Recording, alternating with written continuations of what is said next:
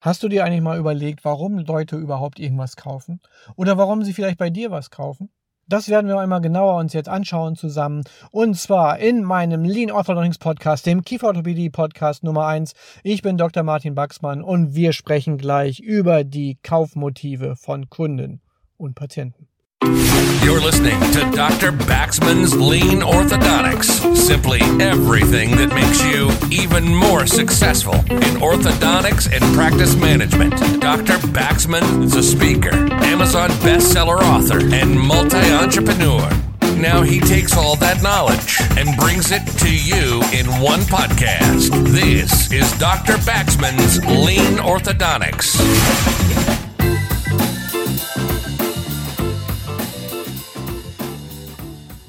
In dem Podcast Bedürfnispyramide haben wir schon mal darüber gesprochen, was Menschen dazu bringt, zufrieden zu sein oder vielleicht auch begeistert zu sein, was ihre Bedürfnisse erfüllt. Und da gibt es auch ganz bestimmte Hinweise, warum sie etwas kaufen. Denn da müssen auch ganz bestimmte Bedürfnisse erfüllt sein. Und im Vertrieb gibt es die sogenannten sieben Kauf- und Entscheidungsmotive, die bedient sein müssen, damit man zum Abschluss kommt, damit eine Behandlung startet, damit das Auto gekauft wird oder was auch immer in diesem Zusammenhang gerade sinnvoll ist. Und das geht los. Nummer eins, Status und Prestige. Das sind Leute, die sind total markenbewusst. Also wenn du zum Beispiel in Düsseldorf, München oder Hamburg irgendeine super elegante Praxis hast, dann sind die bei dir sicherlich zu finden. Die stehen total auf Sonderedition, VIP-Behandlungen und, und solche Dinge. Und wenn du irgendwie mehrfache Titel hast oder sie selbst auch, dann ist das schon mal klasse. Das wollen die, das brauchen die. Wenn du einen Doktor, Diplom-Ingenieur hast, der auf Status aus ist, dann darfst du auf keinen Fall diesen Titel auch nur jemals weglassen. Das wäre total schlecht. Und wie gesagt, die sind ganz modisch und so weiter und sonnen sich auch gerne mal im Glanz von anderen. Also wenn du wirklich eine große Nummer bist in deiner Region, dann fühlen die sich auch irre geschmeichelt, wenn du sie duzt und sagen dann auch allen, dass sie mit dir so dicke befreundet sind.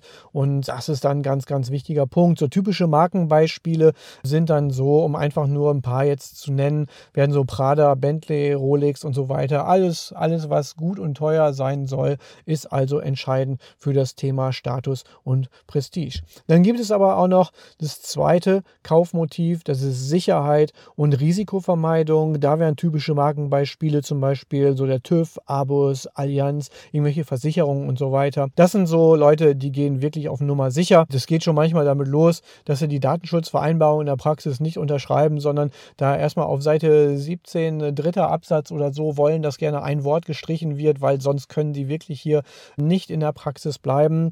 Ich meine, wie du dann darauf reagierst, das sei jetzt mal dir über überlassen. Aber da geht es tatsächlich um das Thema Sicherheit und Risikovermeidung. Und insofern ist das einfach auch schon mal ein guter Hinweis dafür, wo du sie dann auch packen kannst und wie du mit ihnen umgehen kannst. Und dann auch im Sinne einer späteren Einwandbehandlung genau darauf eingehst, nämlich das, was für sie total wichtig ist, das Thema Risiko und Sicherheit entsprechend adäquat zu adressieren. Dann gibt es die Gruppe Nummer drei, Gewinn und Sparsamkeit. Das sind so die Sparfüchse. Die kommen zu dir in die Praxis und sagen, ja, Kieferorthopädisch behandeln, das ist doch super, auf jeden Fall. Und wir haben auch gerade jetzt gestern die Zusatzversicherung abgeschlossen. Darum sind wir jetzt auch heute hier, sonst hätten wir den Termin auch nochmal wirklich um eine Woche verschoben oder so, wenn das jetzt noch nicht geklappt hätte.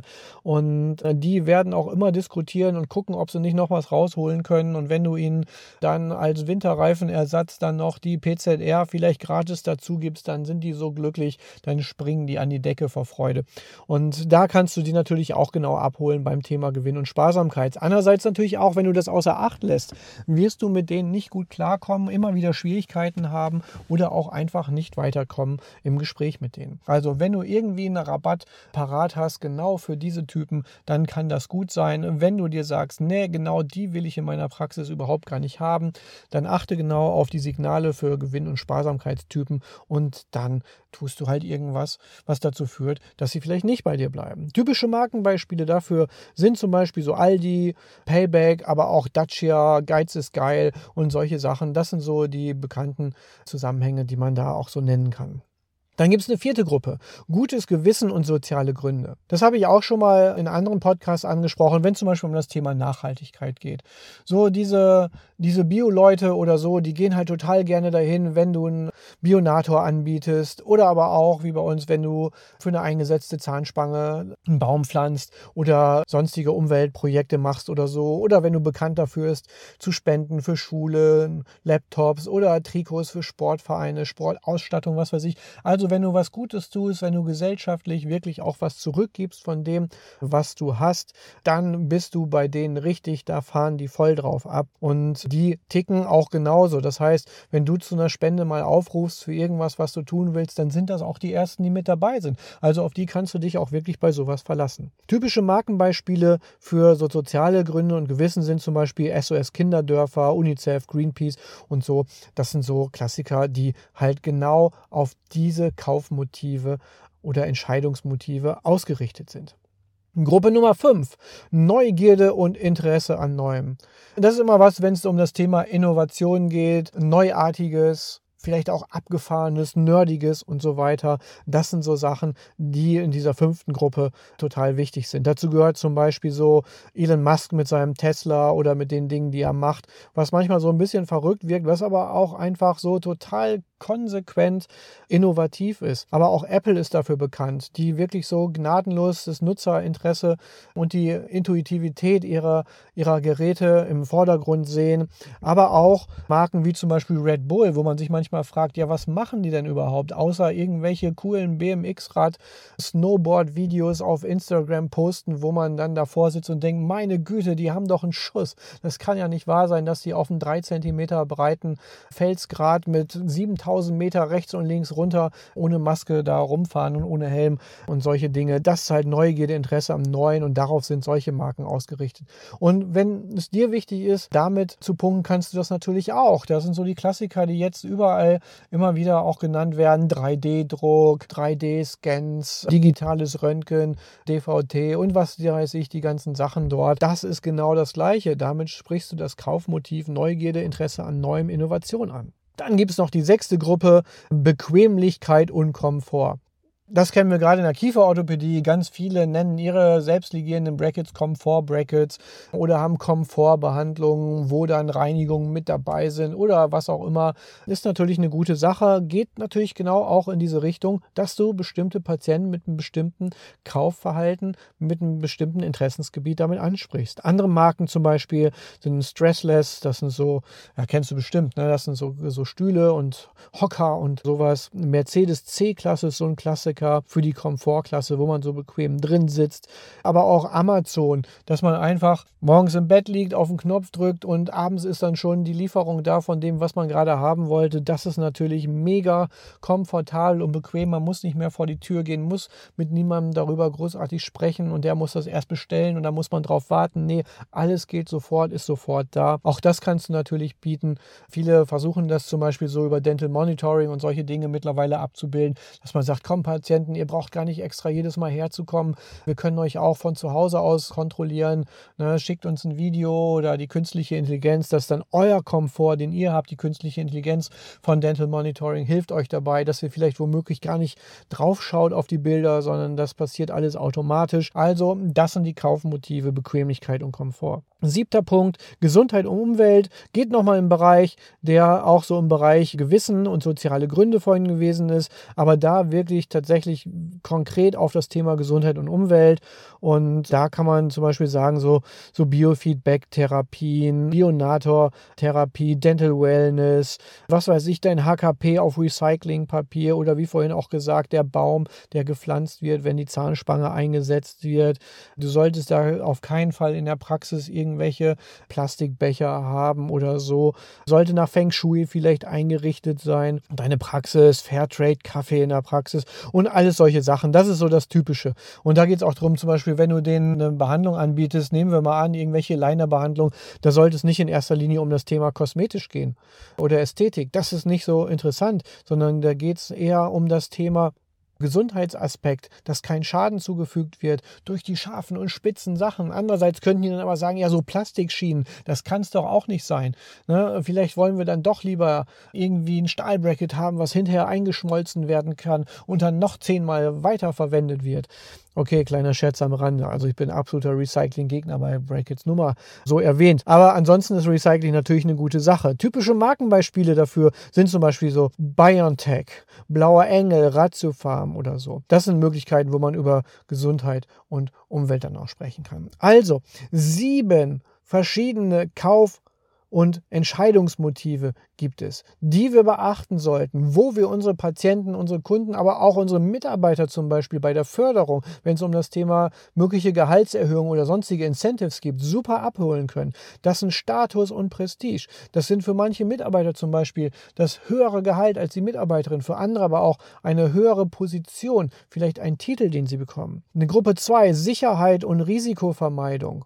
Das kann eine Lebensversicherung sein oder sowas. Altersvorsorge, die abgeschlossen wird für einen Mitarbeiter. Oder halt, wie gesagt, Versicherung für Patienten. Gewinn und Sparsamkeit. Auch das kann bei Mitarbeitern zum Beispiel mehr Gehalt sein in dem Bereich. Aber auch in der Praxis, das kann Kosteneinsparung sein. Das kann für einen Patienten Rabatt bedeuten. Gutes Gewissen und soziale Gründe. Ja, dass man halt zum Beispiel Umweltbewusstsein hat, dass man auch mal was spendet, dass man was gibt, dass man für andere da ist, dass man der Gesellschaft etwas zurückgibt und das durchaus auch zeigen kann als Gemeinsamkeit dann mit den Mitarbeiterinnen und Mitarbeitern, die man damit ansprechen will oder den Kunden und Patienten. Neugierde und Interesse am Neuen, das ist Nummer fünf. Innovation ist da das Stichwort. Mehr brauche ich gar nicht dazu zu sagen. Nummer 6, Bequemlichkeit und Komfort. Auch das ist cool. Wenn zum Beispiel, wir haben gerade eine neue Praxis jetzt gegründet und da kann ich auch ein paar von meinen Mitarbeiterinnen und Mitarbeitern sagen, Mensch, ist das nicht toll? Ich habe eine Praxis jetzt gemacht, die ist näher bei euch. Aber jetzt braucht ihr nicht mehr 45 Minuten zur Praxis, sondern zu fahren mit dem Auto, sondern könnt fünf Minuten mit dem Fahrrad fahren. Das ist doch mal Lebensqualität. Das ist Komfort, das ist Bequemlichkeit. Und das schenke ich jetzt dir. Und Reziprozität, vielleicht erwarte ich jetzt auch was von dir. Aber das wird dann schon ganz automatisch kommen. Das braucht man gar nicht auszusprechen, weil man das richtige Entscheidungsmotiv angesprochen hat. Gesundheit und Umwelt, auch das als Nummer sieben und letztes Kauf- und Entscheidungsmotiv. Wenn du dem Umweltfanatiker erzählst, was du alles für tolle Plastiktüten bedruckt hast mit deinem Logo, was für tolle Plastikschülen du den einsetzen wirst, damit die ein kosmetisch schönes Lächeln bekommen, wird derjenige einfach nicht überzeugt sein, sondern viel lieber den Aktivator im Holzkästchen nehmen und dann mit recyceltem, selbstgedrucktem Geld bezahlen. Also das war's für heute. Sieben Entscheidungsmotive, sieben Kaufmotive. Ist echt spannend, wenn man sich das mal genau anschaut und seine Patientinnen, Patienten, Mitarbeiterinnen und Mitarbeiter einfach mal genau beobachtet, zu welcher Gruppe sie gehören, wo man sie besonders gut ansprechen kann. Und jetzt hoffe ich, dass du auch irgendwie zu einer dieser Gruppen gehörst. Aber was soll's? Like und abonniere trotzdem einfach, egal wozu du gehörst, jetzt den, den Podcast und sag's auch jedem anderen, egal mit welchem Entscheidungsmotiv du das hinkriegst, sag's allen weiter, überzeug die davon, dass sie das auch machen, hier reinhören, dabei sind, es allen weiter sagen und so weiter und so fort. Und für mich war es das jetzt erstmal. Was mache ich jetzt? Ich glaube, ich gehe jetzt erstmal arbeiten. Bis dann. Ciao. You've been listening to Dr. Baxman's Lean Orthodontics. Simply everything that makes you even more successful in orthodontics and practice management. Lean Orthodontics has made many people successful, and if you apply it consistently, it will help you too. We hope you've gotten some useful practical information from this podcast. Make sure to like, rate, and review, and tell a friend or two. In the meantime, you can reach out on the website at www.leanorthodontics.com. We'll see you next time on Dr. Baxman's Lean Orthodontics.